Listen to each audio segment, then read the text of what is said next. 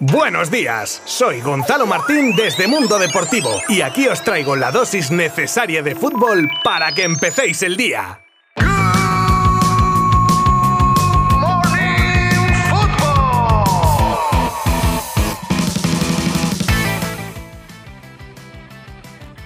Buenas, buenas, buenas. Así espero que lo sean para todos los que estáis escuchando este nuevo episodio de Good Morning Football de martes porque van a ser mejores tras conocer todas las cosas que os traigo en el día de hoy. La conversación entre Xavi y Piqué sobre el futuro del central, la despedida de Marcelo del Real Madrid, la presentación de Haaland con el City o la vinculación de Gaby con el equipo inglés, entre otras cosas muy interesantes que tendréis a continuación. Os habla Gonzalo Martín desde Mundo Deportivo. ¡Comenzamos!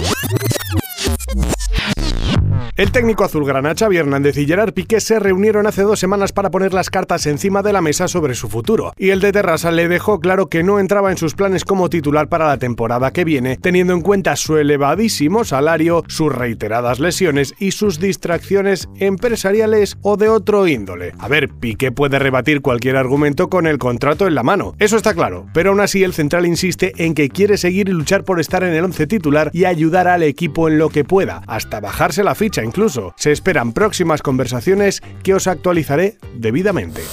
Ayer fue un día especial en el Real Madrid. Marcelo se despedía del equipo de su vida en el que ha militado durante 16 añazos. En esta ocasión, un mito del madridismo se ha ido por la puerta grande, no como otros del pasado. Se va el jugador más laureado de la historia merengue y deja un recado de esperanza sobre futuros éxitos del equipo. Y eso que sus inicios fueron complicados con la sombra de Roberto Carlos en el lateral izquierdo blanco y con varios entrenadores que no acababan de confiar en el brasileño por sus carencias defensivas y ahora con 25 títulos a sus espaldas les quita la razón. Tras un emocionado discurso también dejaba claro en rueda de prensa que no piensa en la retirada. Palabras de Marcelo. No he pensado en retirarme, creo que todavía puedo jugar y bien. Por el cariño que tengo al Madrid, yo creo que no va a ser ningún problema jugar contra el Madrid. He hecho todo lo que tenía que hacer con el Madrid, estoy muy contento conmigo mismo. Bueno, yo creo que no tengo capacidad para entrenar, no me, no me veo entrenando, tengo otras facetas, otras eh, cosas yo creo que se me dan mejores.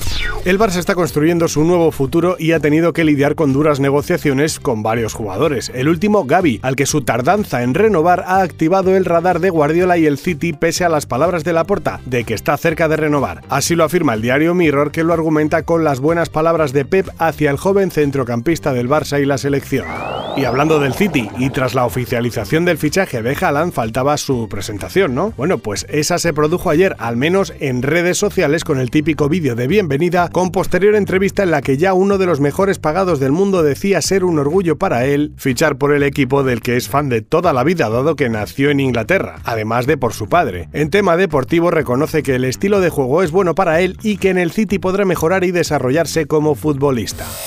Hablamos ahora de los frentes abiertos que tiene el Barça tanto en salidas como entradas en la delantera, que son varios. Primero se tienen que dejar claras las cosas con los que actualmente están en plantilla y saber qué va a ser de ellos. Hablamos de Dembélé, Luke de Jong, Adama, Brightweight o Memphis. Una vez aclarado lo que pasará con ellos, ya se podrá volver a mirar hacia las incorporaciones y a nombres como Lewandowski, Rafinha, Lukaku, Morata o Di María incluso. Pero sobre todo, en cualquiera de todos estos casos el Barça va a necesitar dinero y paciencia.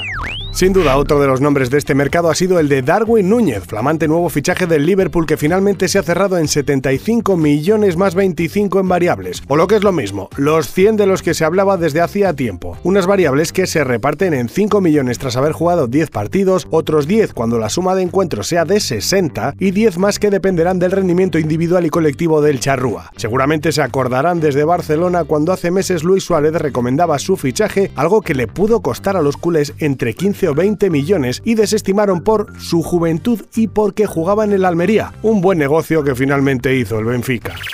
Y cerramos este Good Morning Fútbol de martes con los cambios aprobados por la IFAB que cambiarán el panorama del fútbol y que se implementarán probablemente ya en el Mundial de Qatar. Los cambios más significativos establecen 5 sustituciones en un partido o el aumento de 12 a 15 suplentes. También se hablaron de temas como posibles alternativas al fuera de juego, las sustituciones de jugadores por conmoción cerebral o nuevos desarrollos tecnológicos para apoyar a los árbitros. Más detalles sobre esta noticia en mundodeportivo.com.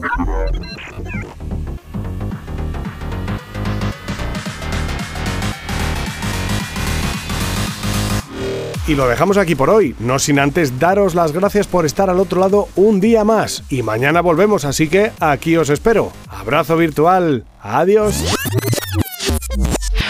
Mundo Deportivo te ha ofrecido Good Morning Football, la dosis necesaria de fútbol para comenzar el día.